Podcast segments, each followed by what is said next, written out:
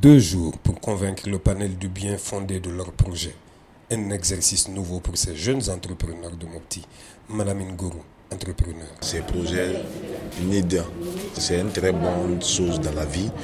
Également ici à Mopti, cinquième raison, vraiment c'est une aide qu'on ne peut rien dire merci à ces projets et qu'ils ne s'arrêtent pas ici qui continue à faire pour les jeunes entrepreneurs.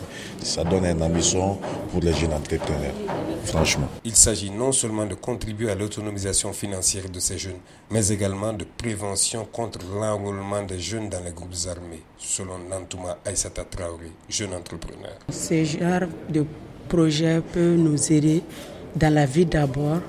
Quand nous gagnons ces sous, nous pouvons travailler créer notre entreprise, ça peut renforcer ce qu'on fait déjà.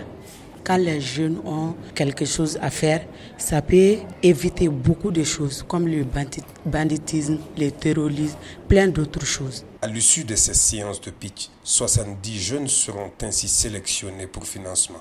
Tatiana Chaudi, chargée de programme entrepreneuriat jeune au PNUD.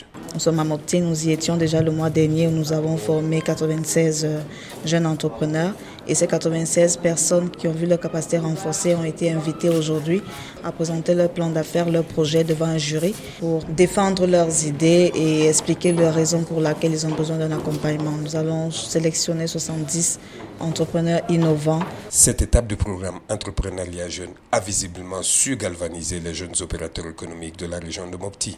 Ousmane Diadje Touré pour Mikado FM, Mopti.